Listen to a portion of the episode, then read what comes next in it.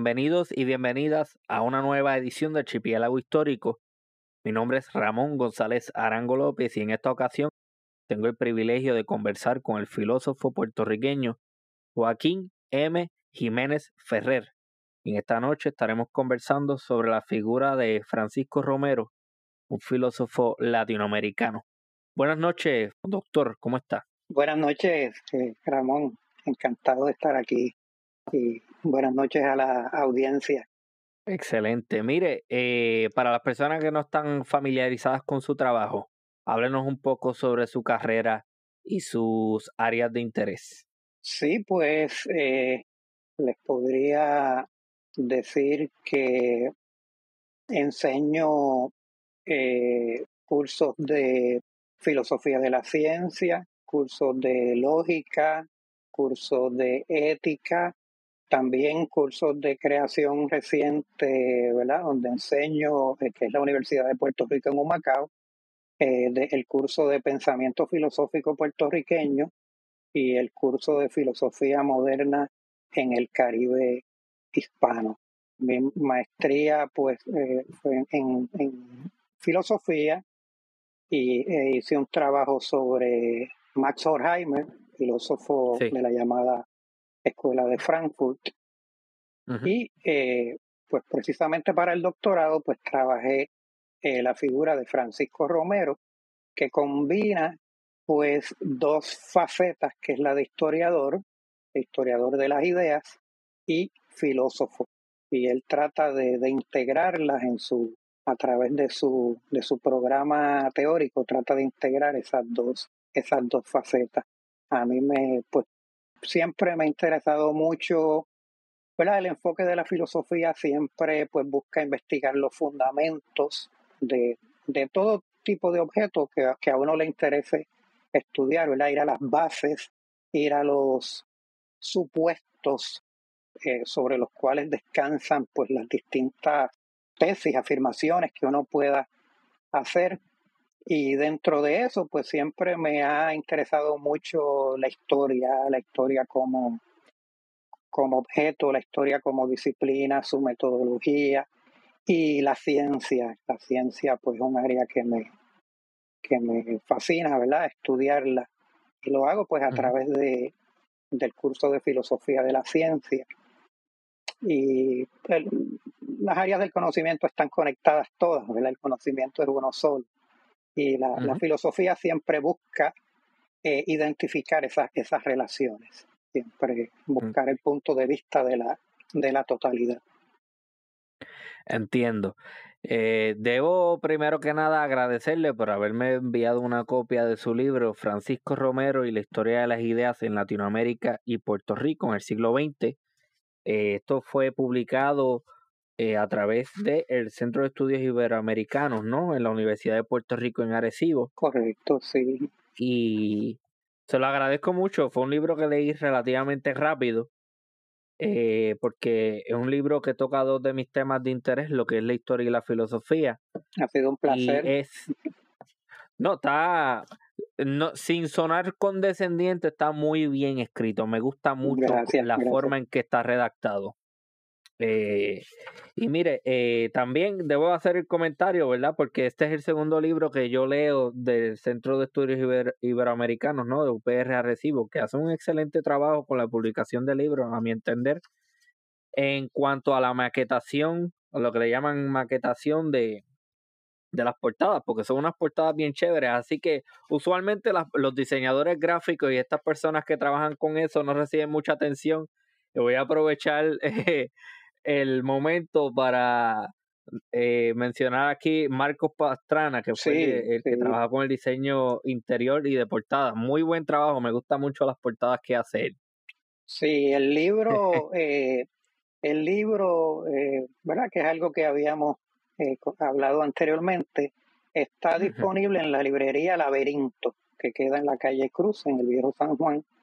E incluso ellos tienen una página en la internet que es librerialaberintopr.com y, y a través de esa página se puede, se puede conseguir y por supuesto a través de la Universidad de Puerto Rico en Arecibo, el Centro de Estudios Iberoamericanos. Excelente. Voy a repetir el título una vez más para las personas que estarán interesadas.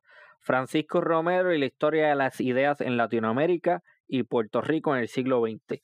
Mira, a modo de introducción, ¿verdad? Yo soy muy fiel creyente de las definiciones porque nos ponen a todos en el mismo plano. Sí, a mí también me eh, encantan. sí, sí, sí, vamos a vamos a describir, a definir todo para que la para que la audiencia entonces eh, vaya sintonizando y entendiendo todo a medida que vayamos hablando. Eh, eventualmente vamos a hablar de la figura de Francisco Romero, eso es importantísimo, pero me gustaría primero que nada definir y esto suena a priori como algo simple, pero yo sé que usted sabe lo que yo estoy diciendo. Eh, número uno, filosofía. Número dos, lo que es la historia de las ideas. Y, después de eso podríamos entrar entonces con Francisco Romero y el pensamiento filosófico en Latinoamérica. Pero hablemos de la filosofía primero. Sí, eh, la, la filosofía pues es una de las áreas del conocimiento eh, de hecho, cuando surge eh, históricamente el conocimiento como tal, pues surge bajo la forma de filosofía y en unión con la ciencia.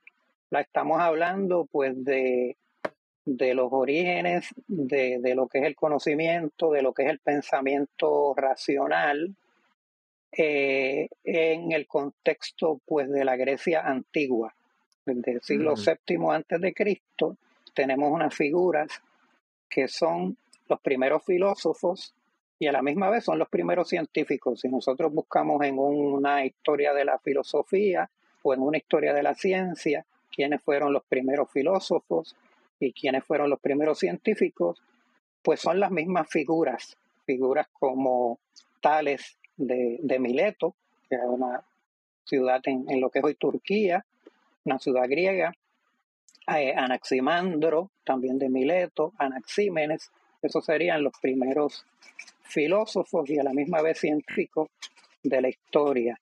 Yo hablo de que es el origen de un pensamiento racional, el origen del conocimiento como tal, porque la etapa precientífica, prefilosófica, es una etapa dominada por los mitos.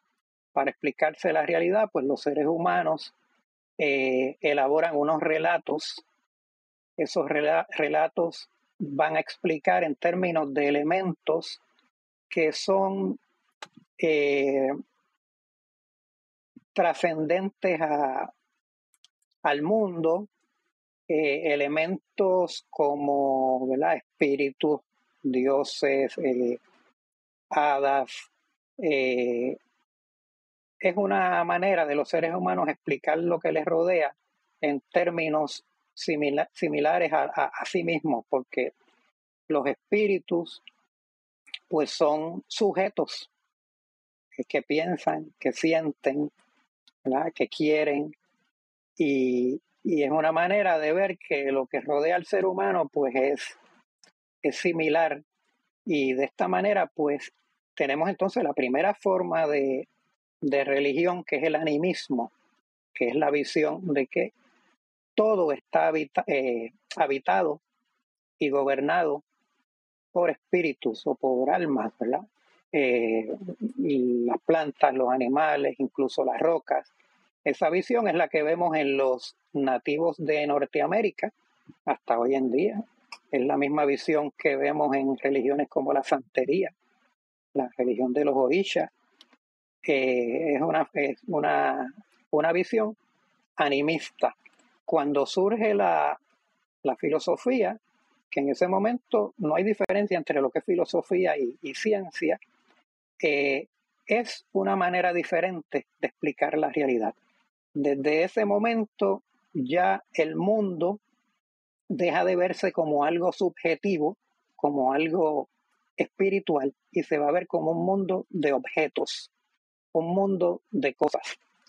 Y se va a concebir ese mundo como un mundo ordenado, que tiene un orden, se le puede descubrir un orden. Y, eh, y, ese orden a su vez se puede expresar en términos de eh, leyes. Las leyes son una fórmula, ¿verdad? que me, que me va a decir una, algún tipo de relación entre las cosas, entre, entre los hechos.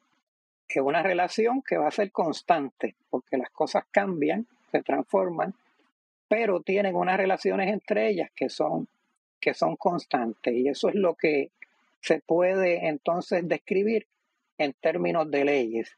De modo que para que tengamos ciencia, el mundo tiene que verse como naturaleza. Naturaleza es un mundo que es ordenado y que se puede explicar en términos de, leyes, es que son conceptos correlativos. Si, si no hay naturaleza, no tenemos ciencia, si no tenemos ciencia, no tenemos eh, naturaleza. Así es que la filosofía, pues entonces está en ese origen de ese pensamiento que es racional. Eh, originalmente la filosofía, al igual que la ciencia, pues comienzan estudiando absolutamente todo. Va a haber un proceso que se echa a andar eh, eh, definitivamente después de Aristóteles en adelante. Aristóteles vivió, vivió en el siglo IV del año 384 al año 322 antes de nuestra era. De ahí en adelante se va a dar el fenómeno de la especialización, donde van a surgir las ciencias especiales, especializadas, y se van separando de ese tronco originario, y entonces ahí se va distinguiendo, ¿verdad? Lo que queda en ese tronco es la filosofía, lo que se va separando son las ciencias. Las ciencias van a tener su método, que es el método científico, la filosofía, pues se vale también de métodos, diversos métodos filosóficos, y así es que, ¿verdad? Para definir una, rama del conocimiento, pues uno siempre piensa en, dos, aspectos. Eh, ¿Qué estudia y cómo lo estudia? O podríamos decir lo mismo, cuál es la forma y cuál es el contenido. ¿verdad? Así es que, ¿qué es lo que estudia la filosofía? ¿Cuál es su contenido? Pues originalmente estudiaba absolutamente todo, pero una vez se va dando ese proceso donde las ciencias se separan de lo que era la filosofía, pues entonces la filosofía va a investigar los fundamentos, los fundamentos de todo tipo de objetos. Su fundamento es lo mismo que base, ¿verdad? Eh, los supuestos sobre los que descansa eh, tanto el conocimiento como, como los objetos, en términos de que unos objetos dependen de otros. Pues eso lo va a investigar la filosofía, la filosofía va a investigar, eh, que eso está relacionado, las implicaciones, las implicaciones que tienen las cosas, las implicaciones que tienen las afirmaciones o negaciones que nosotros hacemos.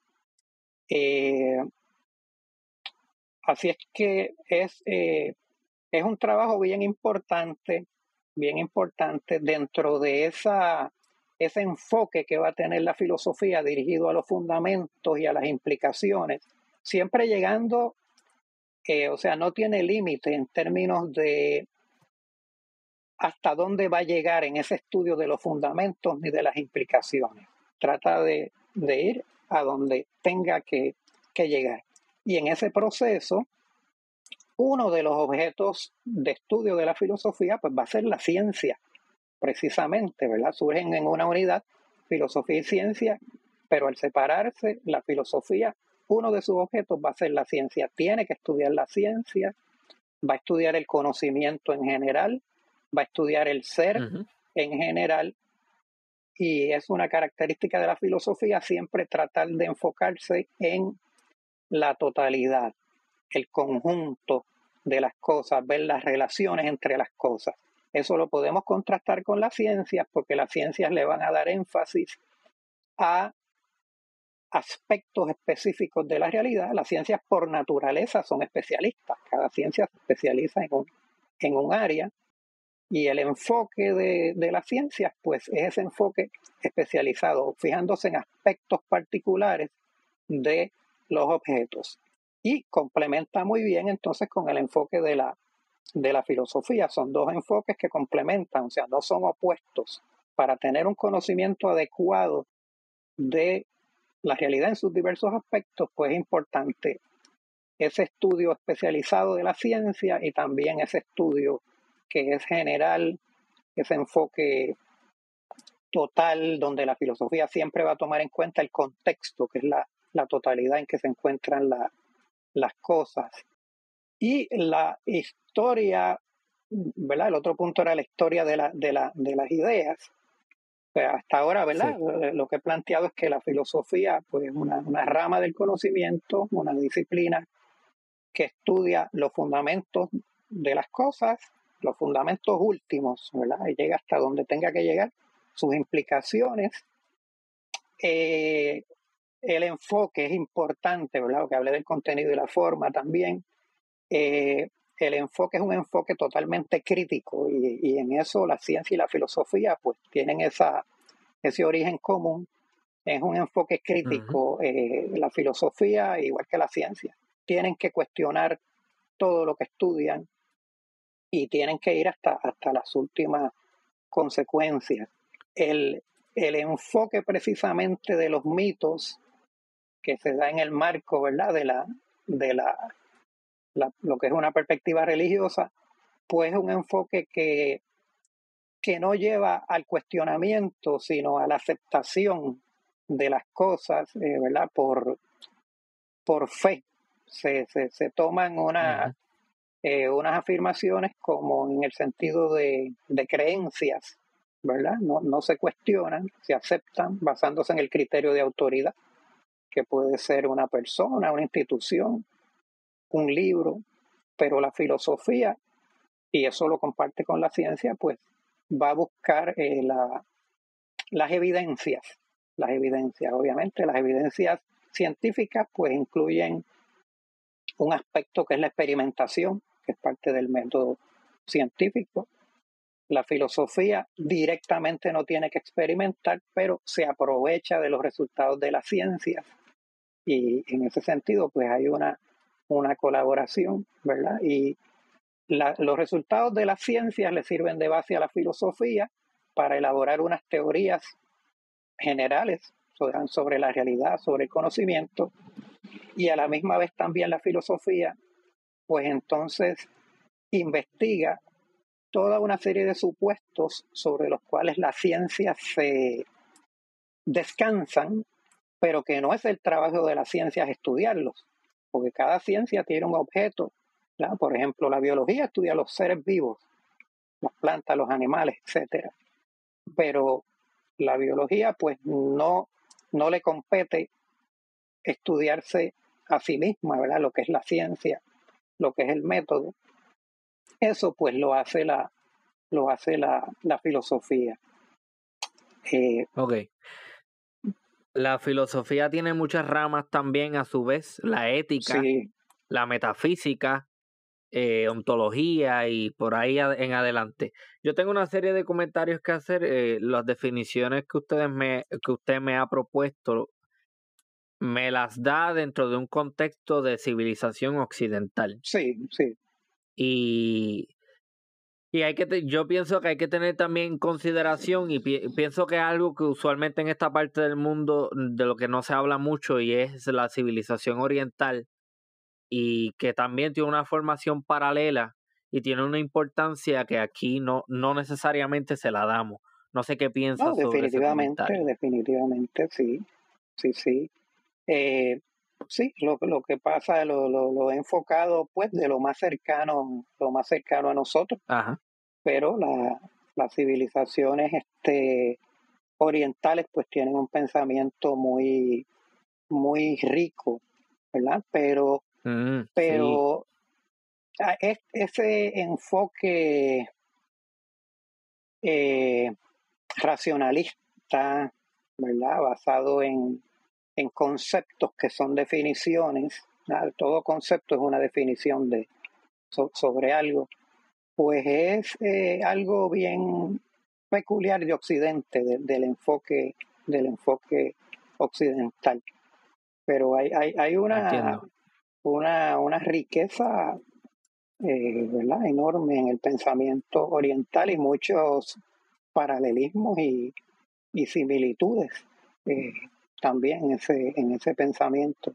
Pero por razones históricas, ¿verdad? Ha habido unos desarrollos diferentes que le dan a cada pensamiento pues unas características particulares y acá está dominado ¿verdad? Por, por, el legado de los griegos y hasta el vocabulario, la palabra filosofía pues viene del griego, filo, amor, sofía, sabiduría, ya que eso pues le da un carácter particular a, a, ¿verdad? a ese legado. Sí, sí, sí, e, entiendo todo lo que me está diciendo y el comentario que hace sobre la historia, pues naturalmente eh, nos llega por herencia, ¿no? Ya sea a través del colonialismo, el imperialismo, la conquista y todo lo demás, pensamiento traído de Europa hasta, hacia esta parte del mundo. Pero yo sí pienso que debemos entonces darle una mayor importancia y una mayor visibilidad al pensamiento oriental porque tendemos en esta parte del mundo a priorizar el pensamiento occidental y la llamada civilización occidental y yo pienso que debemos empezar a unirlas porque si las unimos vamos a aprender muchísimo más que si nos enfocamos en una sola, vamos a poner entre comillas. Sí, definitivamente, definitivamente y, y, el enfoque de la, de la filosofía requiere eso, requiere tomar en cuenta todas las formas de, de pensamiento Ah, el, el, otro aspecto era que, que, que, me indicó hace un ratito, ¿verdad? Lo de historia de las ideas. Ah.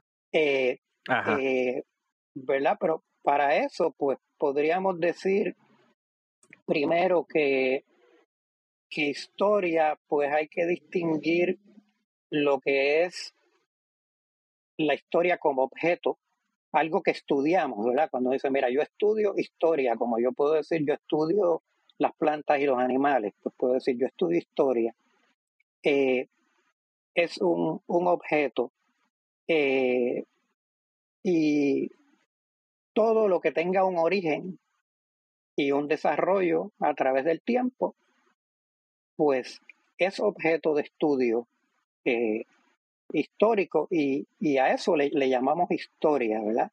Esa, ese desarrollo de los objetos a través de, del espacio y, de, y del tiempo.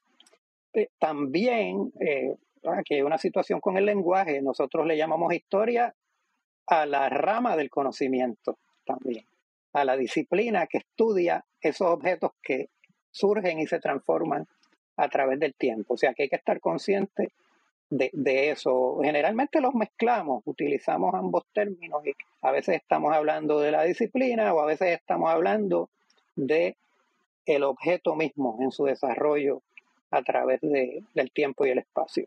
A partir de eso, entonces, en términos de los objetos de la historia, pues son totalmente eh, diversos. Todo lo que haya surgido y se haya desarrollado a través del tiempo, pues la historia lo, lo va lo va a estudiar. Así es que eh, es muy amplia eh, eh, la disciplina de la historia y comúnmente cuando uno piensa en historia, pues uno piensa en lo, en lo que sería, lo, limita a lo que sería la historia política o historia militar.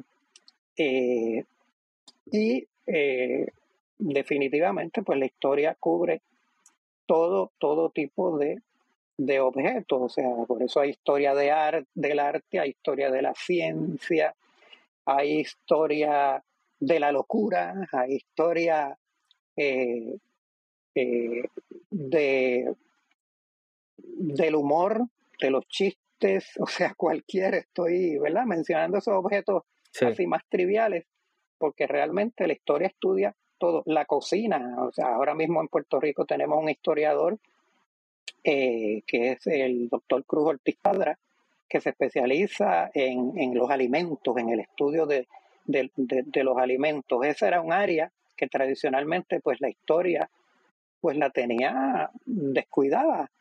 Eh, si, si tiene el contacto, por favor me lo pasa. ¿Cómo no? Me gustaría hablar con él. Sí, sí. sí. Eh, pues mire, eh, un comentario bien importante que tengo que añadir, ¿no? Es que para sacar esta noción de la cabeza de muchas personas de que la filosofía es algo separado, cuando uno obtiene un doctorado, lo que uno está haciendo es llegando al rango de filósofo en, ¿no? Lo que se llama el PhD es Philosophy in. O sea, usted básicamente eh, tiene la capacidad de generar conocimiento nuevo y de filosofar dentro de su disciplina.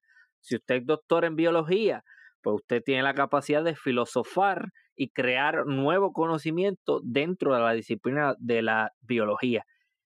E, eso, ese comentario lo hago con toda la intención para sacarnos de la mente que la filosofía es algo separado por allá, no, la filosofía está dentro de todo y es muy importante y funciona dentro de sí, como también en combinación con sí, es una y es algo que se ha conservado eh, porque eh, durante muchos eh, siglos el término ciencia, o sea, el término ciencia surge en la Edad Media, ¿verdad? En, en latín y se utilizaba muy poco, muy poco. Es solo en el siglo XIX que el término ciencia comienza a popularizarse. Y de modo que el término que se utilizaba para todo ámbito del conocimiento, ¿verdad? Todo lo que no fuera obviamente medicina, ni fuera el derecho, ni teología, pues era filosofía. Y por eso los títulos pues llevan ese título de doctorado, es doctor en filosofía. Eh, un ejemplo, este, ¿verdad? Eh, la, la obra máxima de Newton, el científico más importante de, de la época moderna, se llama Principios eh, Matemáticos de Filosofía Natural. Él no emplea el término ciencia, es filosofía. Ese, era el término que, que se utilizaba. Y es por eso, porque originalmente la filosofía eh, abarcaba todo el conocimiento y, y sí, lo, que usted plantea, eso indica que la, la filosofía de algún modo pues está, eh, permanece conectada a todas esas, esas ramas. Eh, e, el otro aspecto de lo de la historia es que pensamos eh, muchas veces, no solo la limitamos a, a, historia militar y historia política, sino que lo limitamos a historia sobre hechos.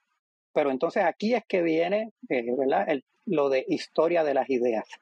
O sea que también podemos hacer una historia de las ideas porque las ideas surgen en, un espacio, en, un lugar, y a través del tiempo las ideas se van transformando. Y entonces tenemos pues, la historia de las ideas que es parte de la, de la historia, pero por lo general, pues la verdad, lo comúnmente lo que comúnmente se piensa es cuando hablamos de historia, pues que hablamos de historia de hechos y, y militares y políticos, ¿verdad? Dejamos fuera todo un mundo de, de objetos que se pueden que se pueden estudiar. Exactamente. Y por eso es que yo estoy trayendo a, a este, a este proyecto arqueólogos, antropólogos, historiadores culturales, filósofos, eh, personas que se dedican a diferentes ramas de la disciplina de la historia para darle a entender a la gente que, mira, no, cuando hablamos de historia no hablamos de un hecho necesariamente o de que tal fecha pasó tal cosa y se acabó hay muchísimas interpretaciones y muchísimas ramificaciones dentro de la disciplina de la historia que se abordan de, diferentes perspectivas y diferentes formas. Ahora bien, eh, hablemos de Francisco Romero. Eh, demos, una breve biografía de Francisco Romero, un filósofo bien importante dentro del panorama latinoamericano. Sí, pues eh, Francisco Romero es la, la figura intelectual ¿verdad? más importante en Hispanoamérica eh, durante la primera mitad del siglo XX. Tenía un reconocimiento eh, ¿verdad? Eh, universal, era considerado el, el, decano de los filósofos latinoamericanos. Mm. Y tiene una conexión con Puerto Rico porque el origen del Departamento de Filosofía, pues estuvo inspirado en sus ideas de que era importante eh, profesionalizar la filosofía en Latinoamérica. ¿verdad? Él utilizaba el concepto de normalización, que constituyera una actividad normal junto a las ciencias y a otras disciplinas. Y eh, influyó directamente en la Universidad de Puerto Rico porque él tenía contacto con, con los, esos primeros profesores de, de la Universidad de Puerto Rico. Y de modo que, que tenemos una influencia acá en Puerto Rico directa de, de su pensamiento, incluso libros de texto de Romero como el de Lógica se utilizaban en la Universidad de Puerto Rico. Eh, entonces, ¿verdad? Un, adelanto, ¿verdad? sobre ese aspecto. La, eh, la figura de Romero como tal, pues podemos decir que él nace en Sevilla en el año 1891, específicamente el 18 de junio que fue eh, el primero de ocho hermanos. Eran cuatro varones, cuatro hembras. Eh, entonces, eh, su papá era comerciante y tienen que, ¿verdad? Él se ve obligado, por razones económicas, buscando mejor fortuna, a emigrar a la Argentina. Y entonces él emigra, primero pues se lleva a, Francisco Romero, pues le decían Paquito, que era en ese momento pues tendría unos, eh, algunos eh, 13, 13 años, 13, 14 años. Eh, sí, porque eh, emigran en 1904. En 1904 la Argentina se establecen en el barrio de Palermo, en, en Buenos Aires, y dos años eh, más tarde pues entonces traen, pueden traer a la, a la madre y al resto de los, de los hermanos. Eh, Francisco Romero se hace ciudadano argentino en 1910, en enero de 1910, eh, y él pues se va a considerar eh, de ahí en adelante Como, como argentino. nació en Sevilla, ¿verdad? de origen español, pero él se consideraba argentino. Y ese mismo año, pues coincide que él ingresa al Colegio Militar de la Nación, un colegio, ¿verdad? Como le indica el nombre, militar en la Argentina, es el más prestigioso, y ingresa pues eh, motivado por un, vecino que tenía que era maestro en ese, en ese colegio, y ahí pues él va a tener unos estudios eh, eh, eh, que lo van a, a conducir eh, ¿verdad? A, los estudios este, superiores, porque el colegio, ese colegio militar tenía un instituto que era de estudios superiores, que de hecho hoy en día le pusieron el nombre de, de Romero a partir del año 99. Así es que él va a tener su formación básica en ese colegio militar eh, hace carrera militar también, hace carrera militar y va a llegar hasta el rango de, de mayor.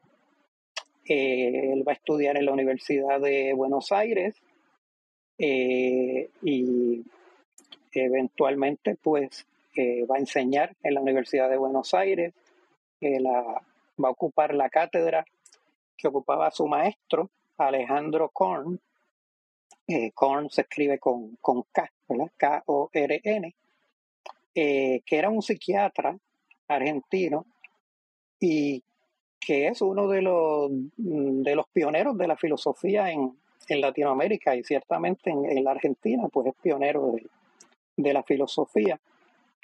Eh, si es que Romero va a ocupar esa cátedra que él ocupaba, Korn muere en el año 36, ¿verdad? Se retiró un poquito antes eh, deseaba que Romero ocupara la, cátedra, se logró eso, ¿verdad? Y entonces él fallece en el año 36. Y Romero pues enseñó también en la Universidad de La Plata, en la Universidad de Tucumán, en el llamado Colegio Libre de Estudios Superiores, eh, en lo que después se llamó la Universidad Popular Alejandro Korn, precisamente en honor a Alejandro Korn. Eh, eh, Romero pues se casó en el año 1934 con, con una muchacha que fue su estudiante. se casa, fue su esposa de toda la vida, tuvieron pues hijos y pues tiene una, una obra bien importante que, que, se centra en lo que es eh, la, lo que él llamaba la teoría del, del hombre. Esa es la, ¿verdad? la culminación de su, de su pensamiento. Eh, Romero estuvo, tuvo una influencia también de temprana de un vecino que es Alfredo Palacios, que es un político, eh, de hecho es el primer legislador socialista que hubo en, en América Latina. Eh, era vecino de él, ¿verdad? Él era un, un, jovencito y él fue como una especie de mentor, lo, ¿verdad? lo encaminó en el amor al conocimiento y pues tiene una influencia ahí de, la, de las ideas socialistas también, de, de Alfredo Palacios. Y Alejandro Korn también era de, ideas eh, socialistas también, que influyen en el pensamiento de, de Romero. Eh, en 1930 hubo un golpe de Estado en Argentina, donde el golpe de Estado pues, lo, lo llevó a cabo parte del ejército, pero Romero pues ya se había se había retirado del ejército para, para desempeñarse en la, en la docencia. Alejandro Korn pues, le había recomendado que, se dedicara de lleno a la, docencia. Ahí pues se estableció un periodo de limitación de libertades, incluso que afectó a la, a la universidad, y por eso fundaron el Colegio Libre de Estudios Superiores para tener una institución que fuera autónoma.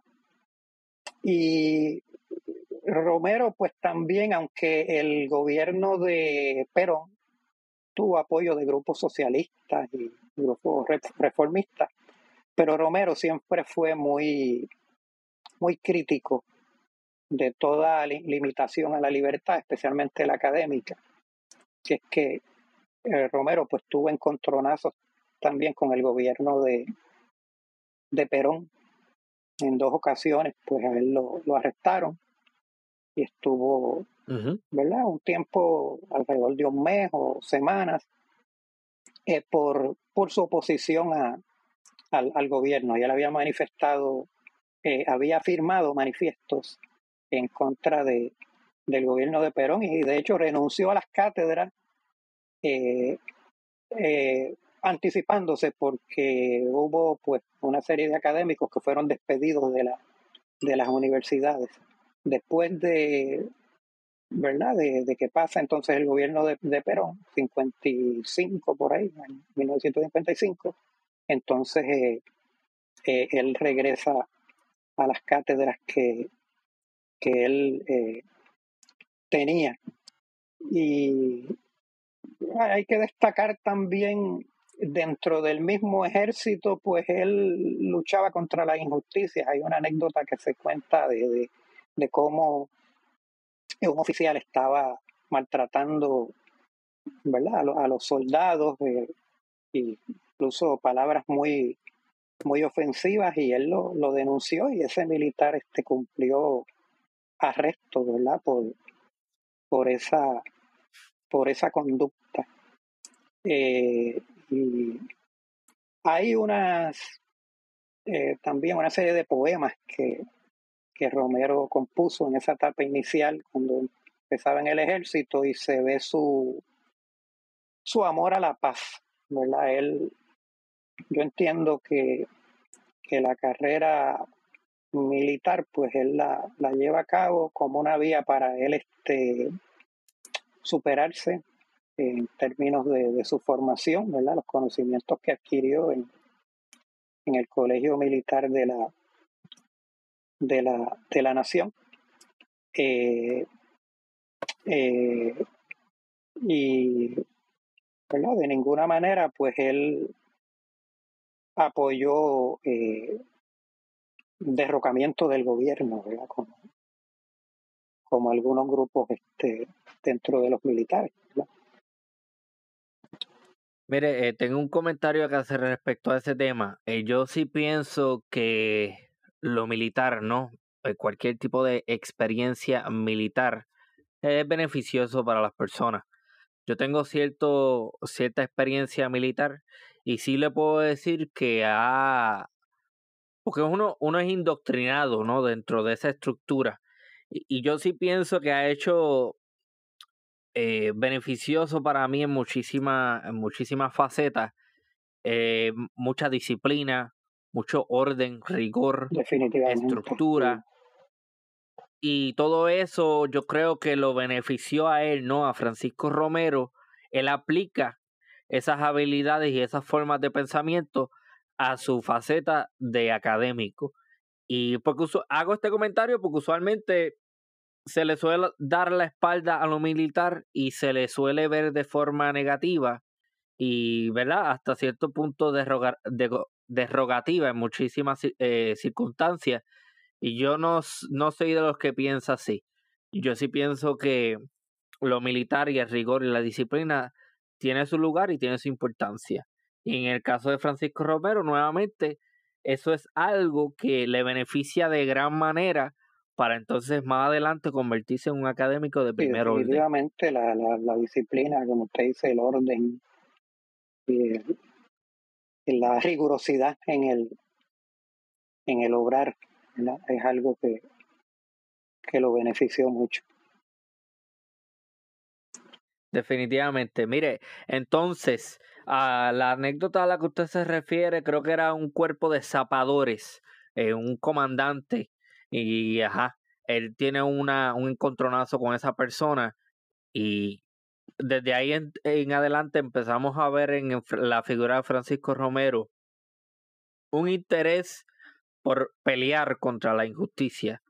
Y ah, vamos ahora a enfocarnos un poco en lo que sería la historia de las ideas, porque usted hace una serie de planteamientos bien interesantes sobre la, la obra de Romero él hace un trabajo de dividir en periodos el desarrollo de la filosofía en Latinoamérica. Sí, Háblenos un poco de eso, por favor. Divide eh, en periodos la, historia de las ideas y la, y la historia de la filosofía. La, historia de, de las ideas eh, y de la filosofía, pues obviamente van a comenzar eh, con la conquista, eh, ¿verdad? Este, ahí eh, vale, ¿verdad? El comentario que había hecho antes, estamos, tenemos que reconocer que había un pensamiento anterior, ¿verdad? Pero de, claro. de los, todas estas civilizaciones nativas. Pero pues él está pues enfocándolo en términos occidentales, en términos de eh, que esto va a traer también pues el origen de la filosofía en, en, Latinoamérica, que es un concepto. es lo que se impone? pues es un concepto que no está, que no está presente en, en la etapa anterior a, a la conquista, ¿verdad? Eh, eh, esto, y por, por las razones este, que, que indiqué antes, ¿verdad? La, las visiones que, que tienen eh, los nativos de América, pues caen también dentro del animismo. Y estas nuevas visiones filosóficas y científicas, pues suponen esa visión del mundo como naturaleza, como un mundo de, de objetos, un mundo que no es espiritual, que no es, que no es subjetivo. El punto yo estoy un poco, eh, disculpe, estoy un poco en desacuerdo con esa posición, porque sí había cierto grado de... No, no, no podríamos equipararlos dentro del mismo plano, porque obviamente son civilizaciones y son contextos completamente diferentes. Para darle un ejemplo, eh, hablar, por ejemplo, de una independencia en un espacio indígena no necesariamente tiene lugar porque la independencia como concepto es uno que nace dentro de la civilización occidental y es uno con unas connotaciones políticas a las que con las que los, los indígenas no necesariamente estaban familiarizados. Pero, pero no, no suelo estar de acuerdo con el planteamiento de que eh, los indígenas no tenían algo al menos similar al pensamiento filosófico que trae Occidente a las Américas. No sé qué piensas sobre eh, eso. Eh, reconozco que tenían un pensamiento, pero, pero es otro tipo de otro tipo de pensamiento. Eh, por ejemplo, porque yo he escuchado, ¿verdad? Este, de hacer afirmaciones atribuyéndole, por ejemplo, ciencia a, a los indios taínos por ejemplo. Y yo entiendo pues que es un concepto que sencillamente no le aplica, no le aplica. Es un concepto ajeno a, a esa, a esa mentalidad de, los de los taínos.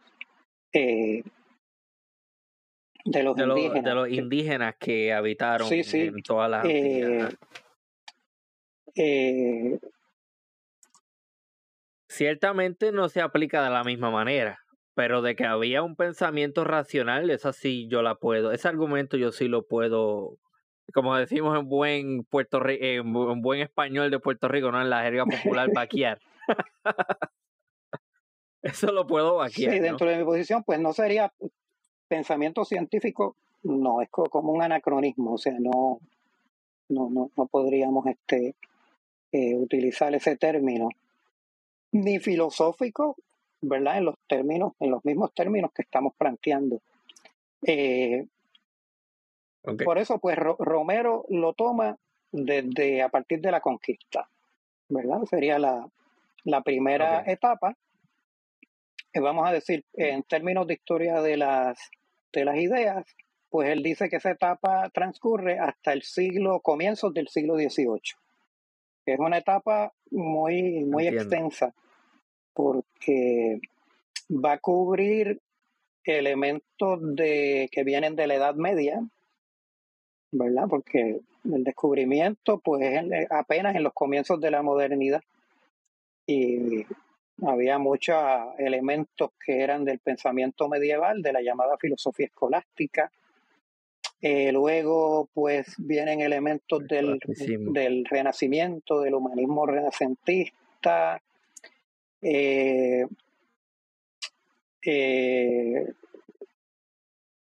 hasta llegar a comienzos del siglo XVIII.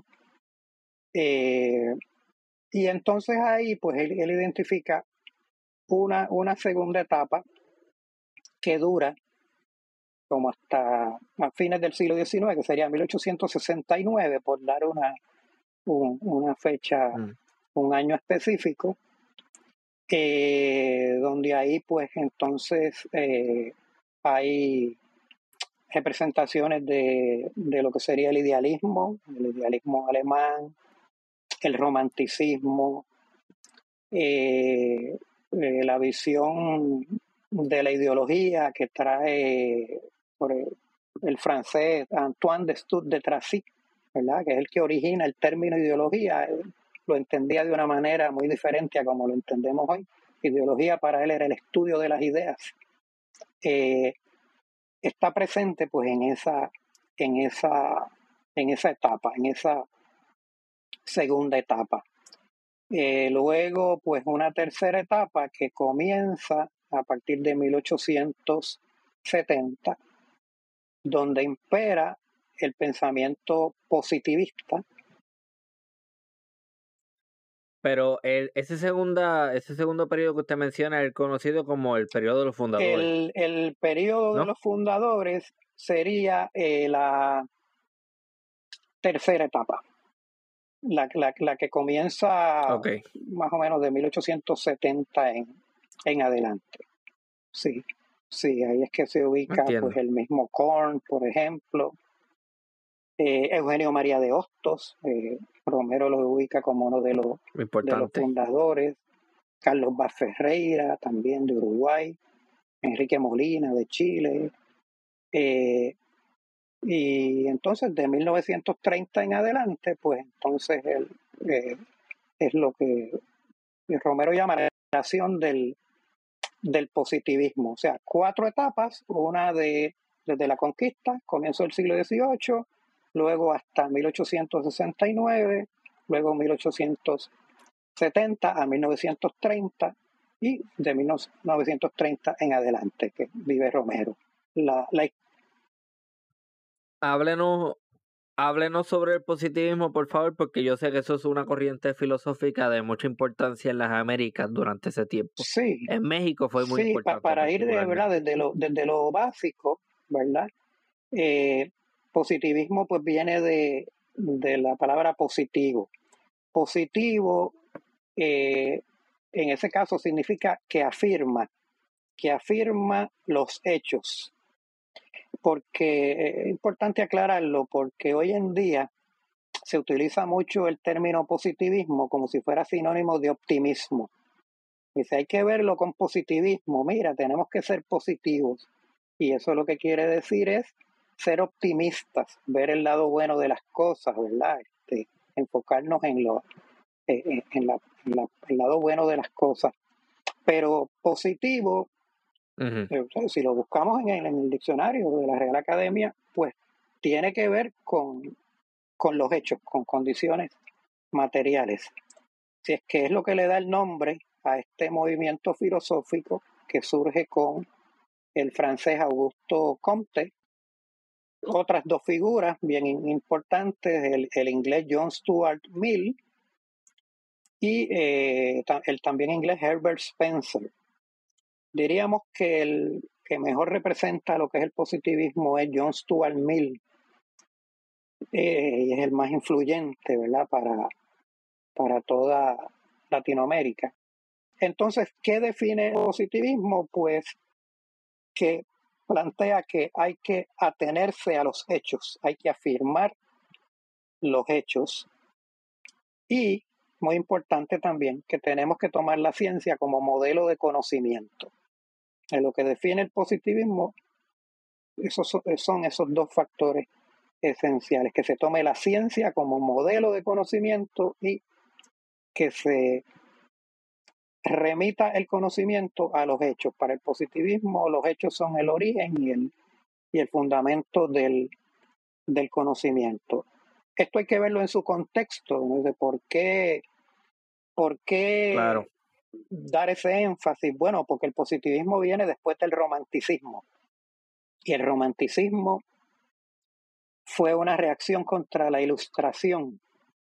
Entonces el romanticismo va a ser una, un, movimiento cultural que pone énfasis, énfasis en los sentimientos, en las emociones.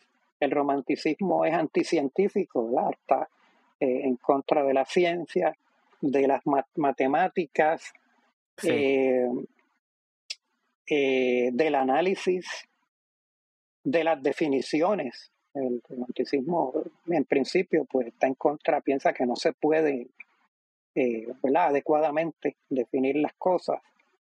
Y el positivismo pues surge entonces como una reacción contra eso y una vuelta a, a la línea que venía del empirismo, que es uno de los movimientos que da origen a la época moderna. El empirismo pues nos va a decir que el conocimiento surge y depende de la experiencia. Y la experiencia se define como toda la información que nosotros recibimos a través de los sentidos. Eh, para el empirismo, pues lo fundamental en el conocimiento es eso. No es que niegue la razón, que es el otro elemento importante, pero lo fundamental es la experiencia. En el caso del racionalismo, el racionalismo es el otro movimiento importante que da origen a la época moderna, pues pone el fundamento del conocimiento en la razón, no en la, en la experiencia. Y hay un, el racionalismo moderno pues eh, pone énfasis en las matemáticas sobre todo. Eh, esas, esas dos, dos movimientos pues se unieron, se integraron en, en, la llamada época de la Ilustración, que es el siglo XVIII, Y la ilustración es un movimiento cultural porque abarca todo, la ciencia, la filosofía, la música, todas las artes. Y entonces el romanticismo pues surge en su apogeo, ¿verdad? De 1800, 1830, como una reacción contra la ilustración. Y por eso el positivismo a su vez entonces reacciona contra el romanticismo y pone énfasis entonces en, en los hechos. Y eso pues conlleva un rechazo del criterio de la autoridad, por ejemplo, para, para establecer lo que es verdadero o falso, ¿verdad? Conlleva pues la búsqueda de evidencias. El problema con el positivismo es, ah, y contribuye mucho precisamente a que se profesionalizara la historia, la historia como una disciplina, eso se lo debemos al, al positivismo. El problema es que eso pues se lleva a los extremos y entonces si en realidad nosotros nos limitamos a los hechos, mm, no tendríamos conocimiento. El conocimiento siempre, para que se produzca conocimiento, hay que ir más allá de los hechos. Los hechos son un punto de, partida.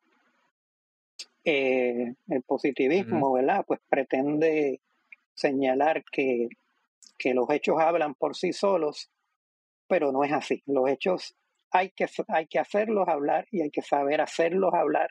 Hay que intervenir con los hechos para que no, nos digan lo que nosotros queremos, queremos saber.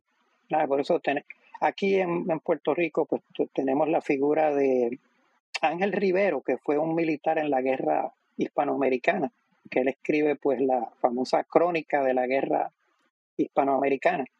Y Él, el enfoque que tenía era positivista. Él totalmente, totalmente. De hecho, yo hice un trabajo sobre ese, sobre ese enfoque de Ángel Rivero, porque se ve claramente eh, el, el, hecho de llamar crónica, ¿verdad? La crónica pues pretende ser eso, este, ajustarse totalmente a, lo, a los hechos. Ese enfoque pues positivista lo, lo vemos lo, lo vemos ahí en, en Ángel eh, Rivero. Eh, pues el, el, el, problema es eso, que si eh, el propio Francis Bacon, que es de los originadores del empirismo, pues decía que, que los hechos pues había que había que hacerlos hablar. Él hablaba de torcerle la cola al, al dragón, ¿verdad? Este, para que para que entonces esos hechos hablaran. Eh, porque el conocimiento, o sea, si nos quedamos con hechos, lo que vamos a tener es a lo sumo, este, bueno, datos e información. Pero para que haya conocimiento tiene que haber una teoría, que es la que explica los hechos, eh, y esas teorías pues tienen que tener eh, leyes de hecho, la historia entonces trabaja el ámbito de la explicación, porque el historiador explica los hechos, y trabaja también lo que es el, el razonamiento, porque cuando hay algo que no se reconoce como un hecho, pues entonces se investiga, ¿verdad? Y partiendo de las evidencias, entonces se prueba vamos a suponer algún acontecimiento, por ejemplo, este, si, si, si no se sabe, bueno, e, ejemplo bien, bien básico, la esfericidad de la Tierra, ¿verdad? Cuando no se sabía que la Tierra era esférica, pues hubo que probar que la Tierra Exacto. Todavía hay muchos que no lo saben y así. Eh, pues, pues, eso hubo que probarlo. Eh, la, ciencia lo prueba. La historia tiene que probar, mira, eh, con estas evidencias, ¿verdad? Y estos razonamientos. Bueno, Francisco Moscoso, destacado historiador que usted lo ha tenido en su, en su programa, probó que San Juan fue fundado en 1522, no en 1521 como se, se decía, como había dicho Salvador Brau, que era tan reconocido, ¿verdad? Tan, prestigioso, pues él, él hace su investigación y él encuentra las evidencias y él llega a, la conclusión de que San Juan se funda en 1522. Ahí él no está explicando, él está razonando, él está llegando a unas conclusiones a partir de unas evidencias. Ahora, una vez que entonces tomamos eso como un hecho, pues entonces podemos explicarlo, podemos eh, decir, bueno, ¿y por qué se fundó en ese, ese año? Una, una vez que sabemos que la Tierra es esférica, pues uno se puede preguntar, ¿y por qué es esférica? ¿Por qué no tiene otra, otra forma? Pues ahí lo explicamos. O sea que, que es importante, ver El historiador trabaja explicando lo que se reconoce como un hecho, pero también probando lo que todavía pues no se reconoce como un, como un hecho, probarlo para que entonces eh, a la luz de, de las evidencias pues se reconozca finalmente como un hecho y se explique. Pues mire, para, para la audiencia, ¿verdad? Para las personas que no están entendiendo mucho, mire, todo lo que está diciendo, a todos los movimientos intelectuales, a lo que está haciendo alusión, ¿verdad? El doctor Joaquín Jiménez Ferrer, esos llamados ismos, todo positivismo, empirismo, todo eso, todos esos son pensamientos, son conjuntos de pensamientos.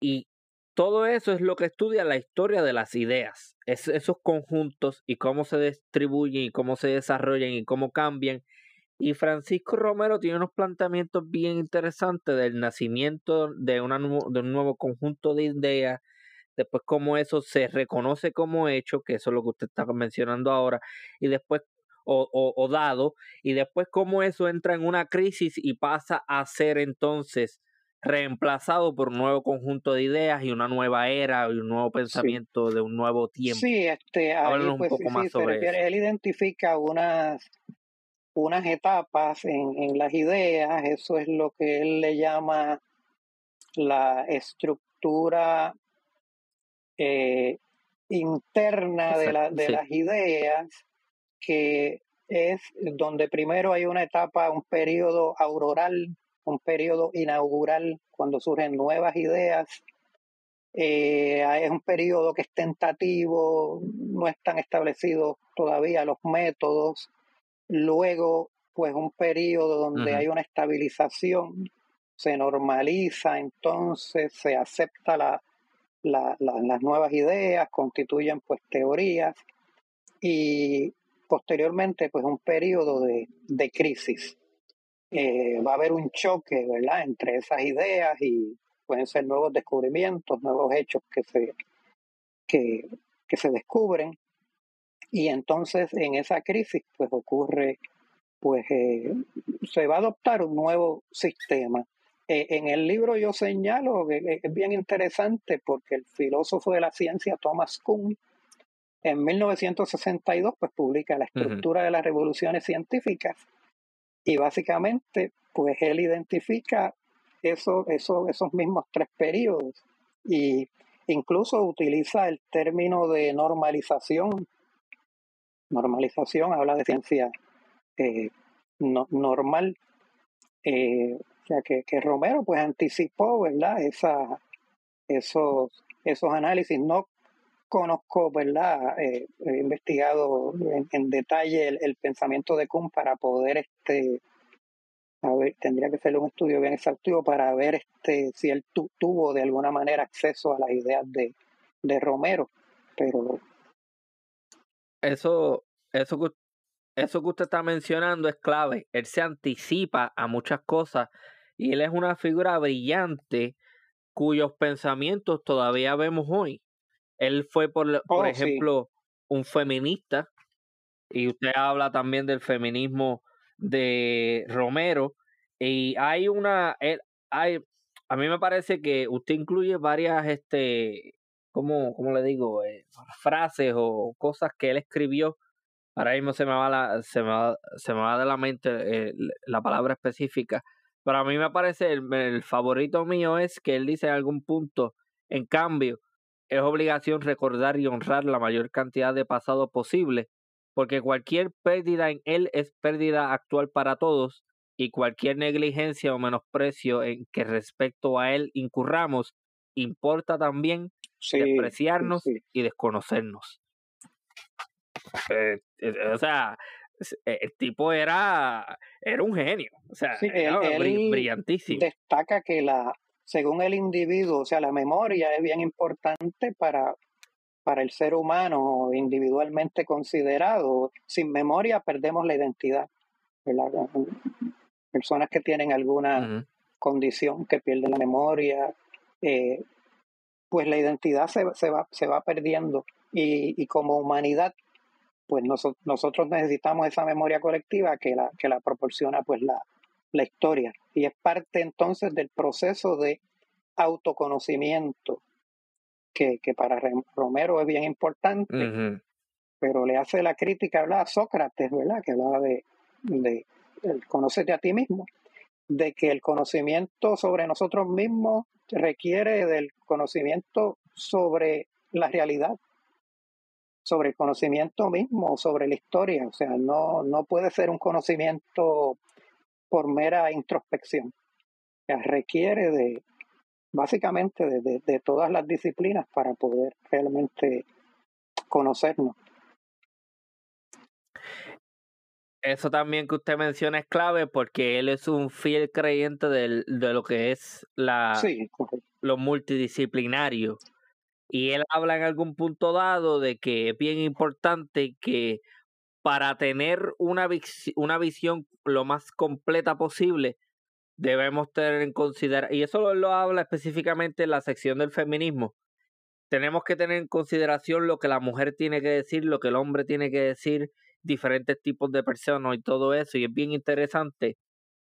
Y me hace pensar también un curso que yo tomé sobre filosofía de, de la incapacidad, ¿no? Lo que le llaman del disability, eh, filosofía del disability, que habla de las personas con discapacidades y todo lo demás, que es una, eh, yo, yo diría que es una rama de la filosofía eh, en crecimiento ahora mismo, de auge reciente.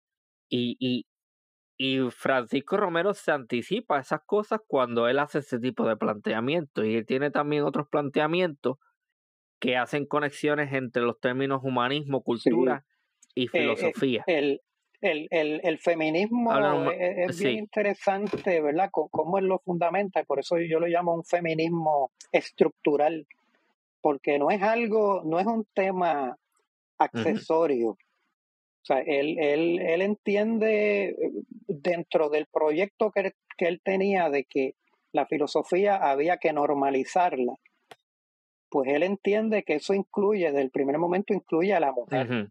Que eh, hay que reconocer el trabajo de la mujer dentro de la filosofía y, y, y promoverlo. No puede haber una normalización eh, si, si no se toma en cuenta a la mujer. Y hace la crítica de cómo que esto es reciente que, que, que lo escuchamos y, ya Romero lo decía, cómo ese, esa filosofía del siglo XVII, sobre todo, él dice, era la filosofía de los varones de Europa.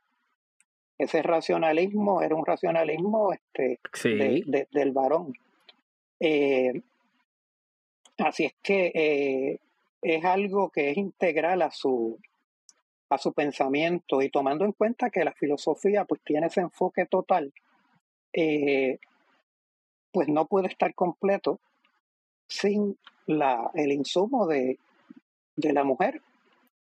Eh, o sea, que, que, es algo, él, él para esto, pues, eh, es bien interesante algo que él hace, que él toma dos pensadores que son extremos, uno que es un antifeminista, otro eh, Weininger, y eh, otro que es un feminista, pero extremo también, que es eh, Ernst Bergman. Y eh, de hecho, Bergman era, era nazi y él hasta se, suicidó este, en el año 45, era, era nazi, creía en la eugenesia y unas ideas bien extremas. Pero Romero lo toma porque desarrolla un feminismo extremo. Él creía en una ginecocracia eh, parte de una posición biologicista, darwinista, extrema, y, y entonces frente a ese, pues entonces eh, remite a otro pensador que es antifeminista extremo, y entonces de esos dos extremos, pues él está presentando una posición que que está conectada con su, con su programa filosófico, con su concepto de filosofía, con su concepto de lo que es la normalización de la, de la filosofía. Eh,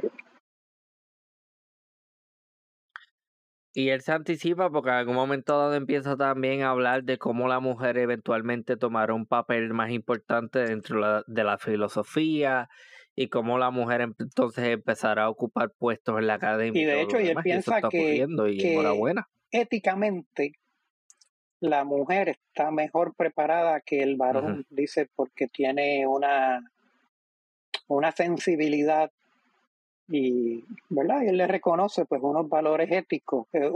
Él habla de un, avance, porque él está enfocando. Que el ser humano tiene una naturaleza dual eh, entre la, parte natural, que es la parte instintiva, y lo que él llama la parte espiritual, que es la, parte que se rige por unos valores. Y piensa que, que en las mujeres pues hay un balance mayor de esos dos, de esos dos elementos y que están mejor capacitadas para, para, para asumir puestos directivos, para gobernar. Eh, Háblenos de la teoría del hombre, por favor, porque usted dice que esa es la culminación del pensamiento filosófico eh, de Francisco. Hay que verlo entonces en términos de, de, lo que él había hecho antes. Siempre la preocupación por el ser humano, pues era, era fundamental para él, pero él lo enfocó primero en lo que él, lo que se llama la filosofía de la persona.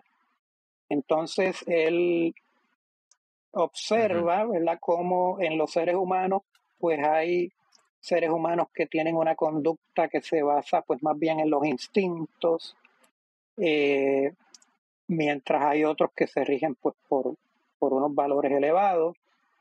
Y esas dos conductas pues lo llevan a la distinción entre lo que es un individuo, que es el que se rige por los instintos, y lo que es una, una persona, el que se deja llevar por unos valores, que es un, sujeto, lo que él llama un sujeto pues espiritual, eh, eso entonces desemboca eh, más adelante entre lo que sería la, la teoría de, del hombre, donde él abandona ese concepto de, de individuo, él va a hablar de naturaleza, hay una naturaleza inorgánica, naturaleza orgánica, lo que él llama naturaleza intencional, que es un concepto que él toma de Franz Brentano, filósofo y psicólogo alemán, y entonces eh, el espíritu.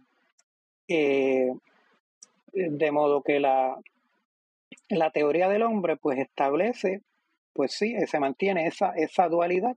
Tenemos una parte que es natural y lo que él llama la parte espiritual él aclara que no se trata, ¿verdad?, de, no está hablando de una entidad metafísica, es sencillamente pues la, la conciencia del ser humano que, se, que reconoce unos valores y que se orienta hacia unos, hacia unos valores. Eh, esa, Interesante que no le adjudica esa creación de valores a, a la religión ni a unos eh, pensamientos eh, no. cristianos, este, religiosos. Y me viene a la mente cristiano porque es lo que libre de, Sí, libre de, de elementos eh, teológicos. Entonces, él, él ve ah, en la... Porque el ser humano pues lo, lo va a conectar con la realidad en general y con el conocimiento y él ve la, la realidad como dominada por lo que él llama la trascendencia. ¿verdad? Que otros filósofos pues lo enfocan en términos del devenir, el cambio, pero él lo enfoca en términos del concepto de trascendencia, porque trascender es ir más allá.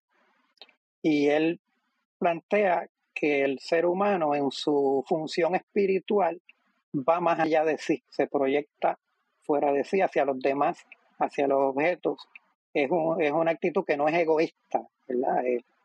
El, la parte natural pues siempre busca el yo como centro, la parte espiritual va dirigida fuera de sí, se da, ¿verdad?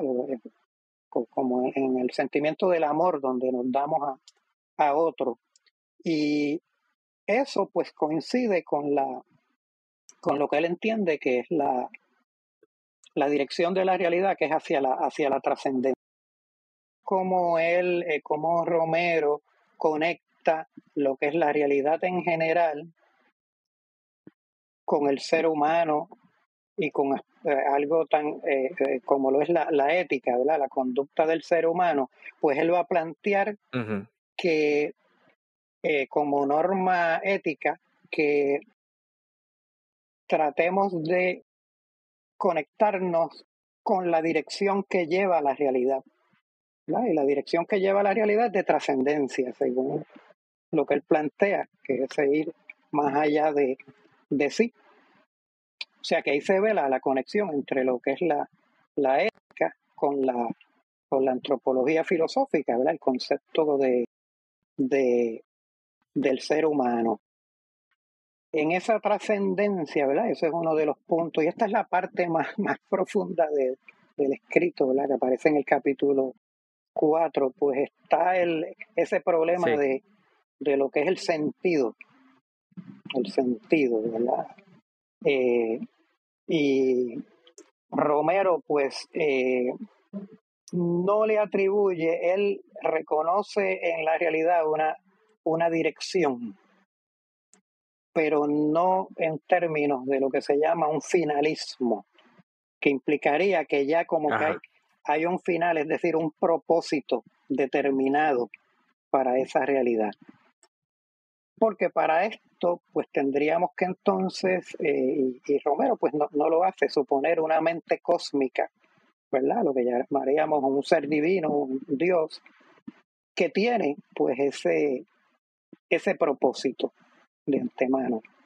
Eh, o sea que él lo que reconoce en la realidad es una, una dirección, pero no es algo que forma parte de, de un plan. Ese es otro término, ¿verdad? Para lo que es el, el finalismo. Pensar que hay un plan, un diseño, un diseño en el universo, ya hay un plan, se sabe que la meta, la meta está determinada de, de antemano.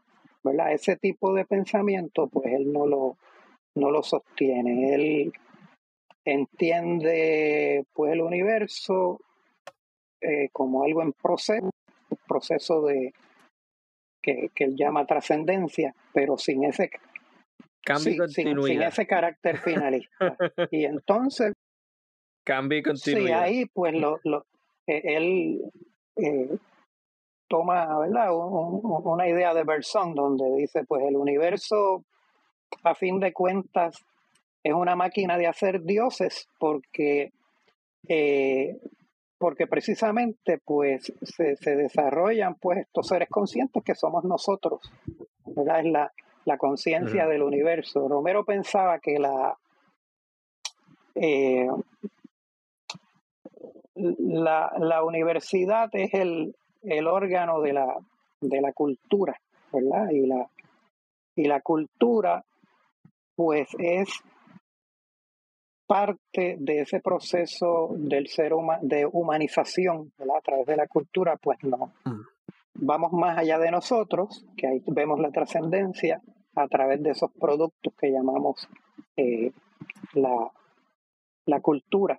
Y entonces la filosofía, pues es la que estudia esa, esa cultura, ese, ese proceso. O sea que siempre pues está conectado el conocimiento del ser humano con la filosofía, con la realidad, sea natural o cultural. Háblenos de esa última fase en la producción filosófica de Francisco Romero, esos últimos años de producción? Sí, los últimos años pues se centran precisamente en su, en su teoría de, del hombre. Él, eh, ¿verdad? Este es un aspecto importante porque él quiere abandonar e, esa filosofía de la persona, pues eh,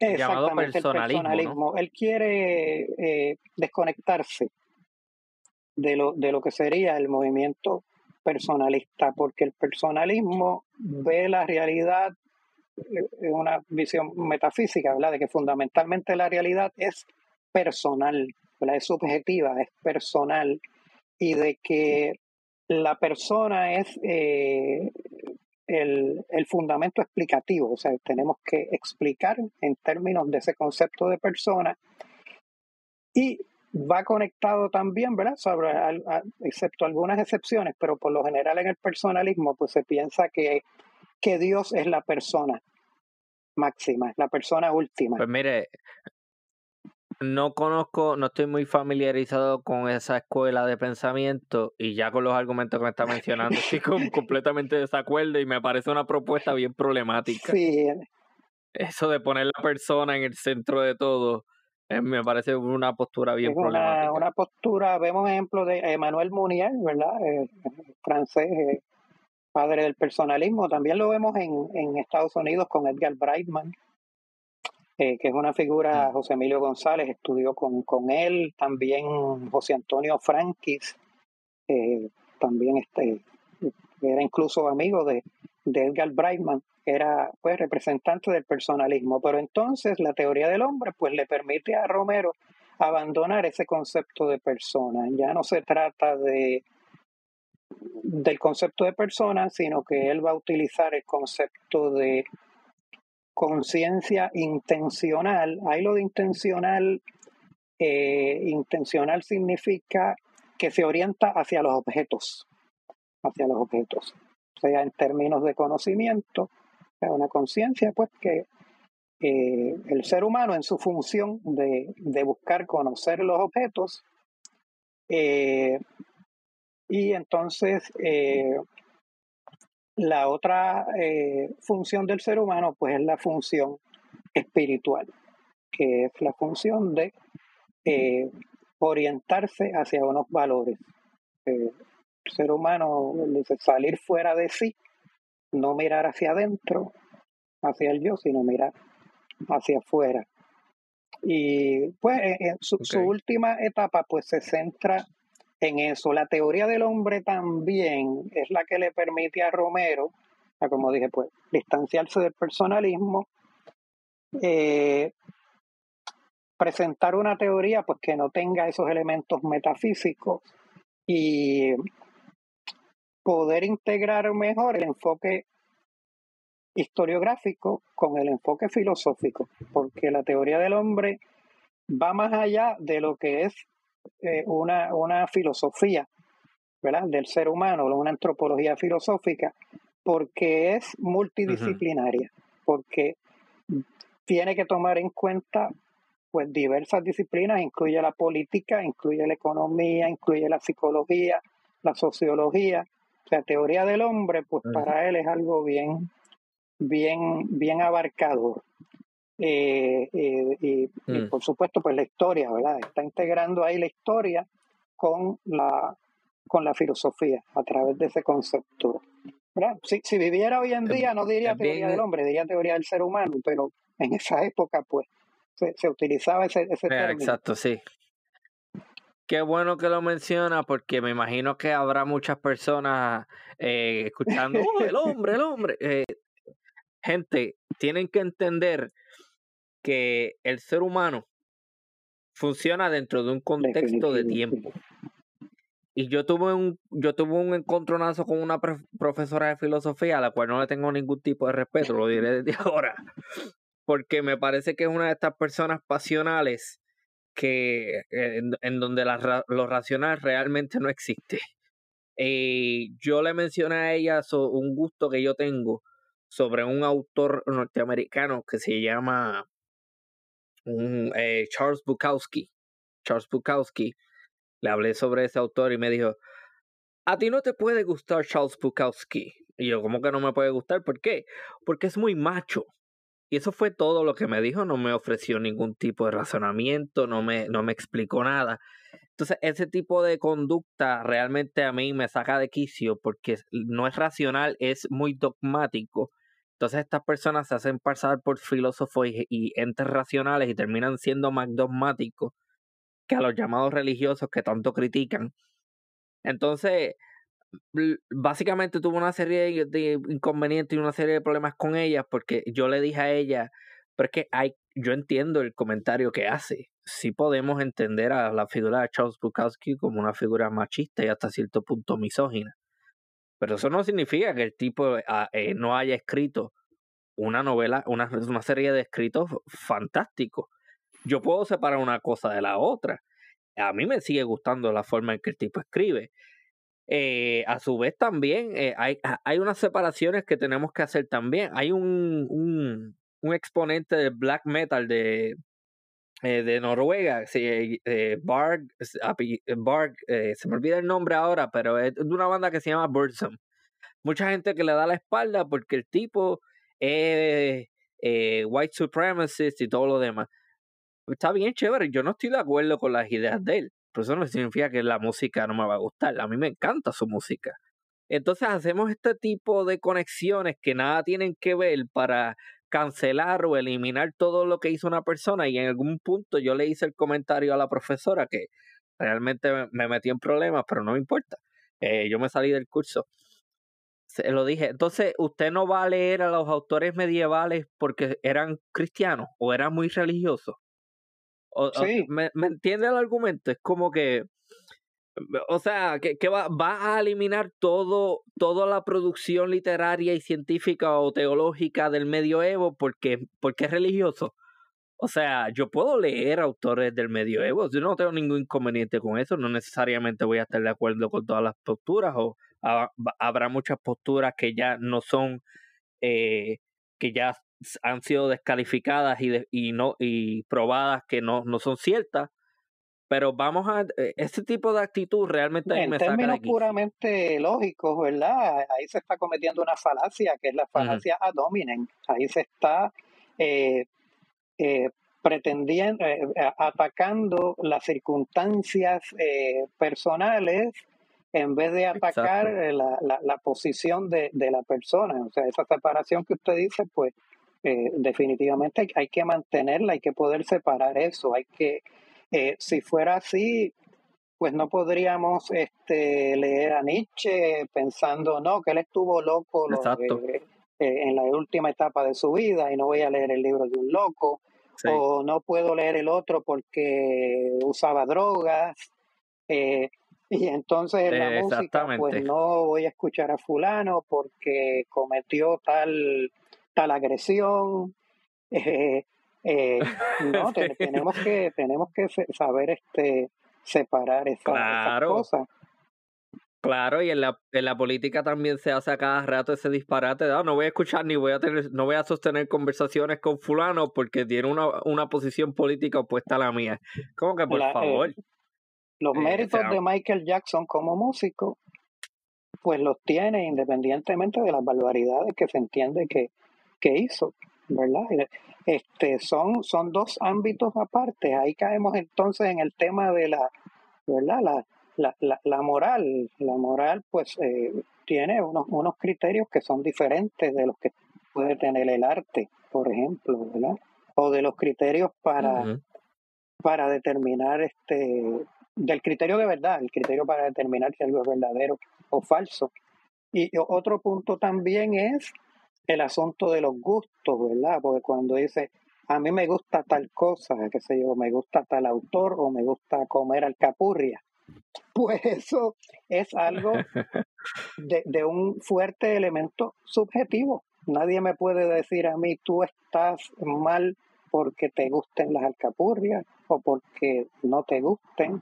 Es un asunto, todo, todo eh, asunto de conocimiento de valores va a tener dos elementos, la parte subjetiva, porque hay un sujeto de por medio siempre, y la parte objetiva, porque de algo estamos hablando, ¿verdad? Ese es el objeto. Eh, hay que ver entonces, depende de la, del asunto, si estamos hablando de, de gusto culinario o, o, más sencillo de colores y ¿Cuál es mi color favorito?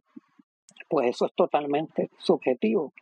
Pero si estamos hablando de, de hechos, pues entonces ahí vamos a los hechos mismos, vamos a investigarlos y vamos a ver si lo que estamos diciendo concuerda o no concuerda con, con esos hechos. Vamos a hacer que esos hechos hablen. Y, Exacto. o sea, hay, que, hay que ver el tipo de objeto que, que, estamos que estamos considerando. En todo tema que tiene que ver con valores, pues siempre lo subjetivo es un poquito más, más fuerte, pero siempre hay elementos eh, objetivos también. O sea, no, no, no, se queda, no se mm. queda en eso.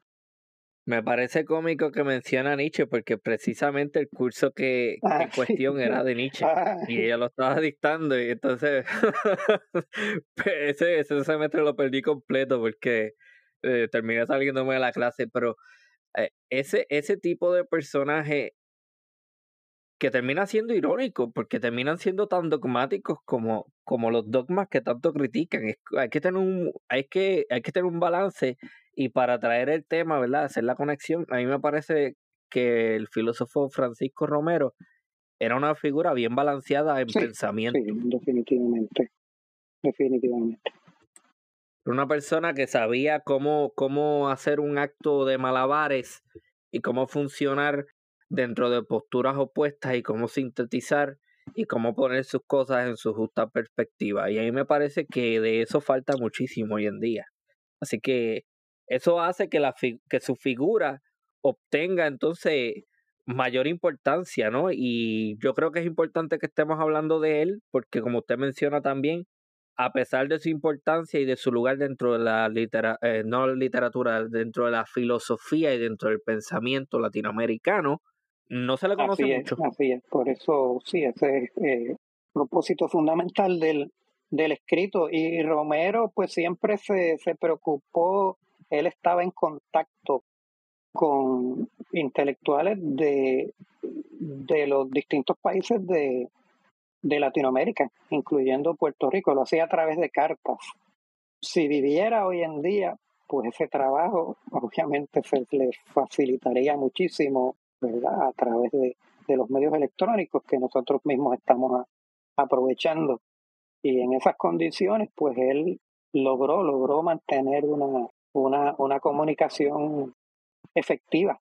Pues mire, yo realmente tuve un, ¿verdad? Tuve una experiencia muy buena leyendo este libro, me gustó mucho, lo disfruté mucho, como mencioné, y nuevamente me, eh, doy el título para las personas interesadas, Francisco Romero y la historia de las ideas en Latinoamérica y Puerto Rico en el siglo XX. Muchísimas gracias, el eh, doctor Joaquín Jiménez Ferrer, por haber participado en ha sido un placer para mí, un honor. Muchísimas gracias y esto ha sido una nueva edición de Archipiélago Histórico. Hasta la próxima.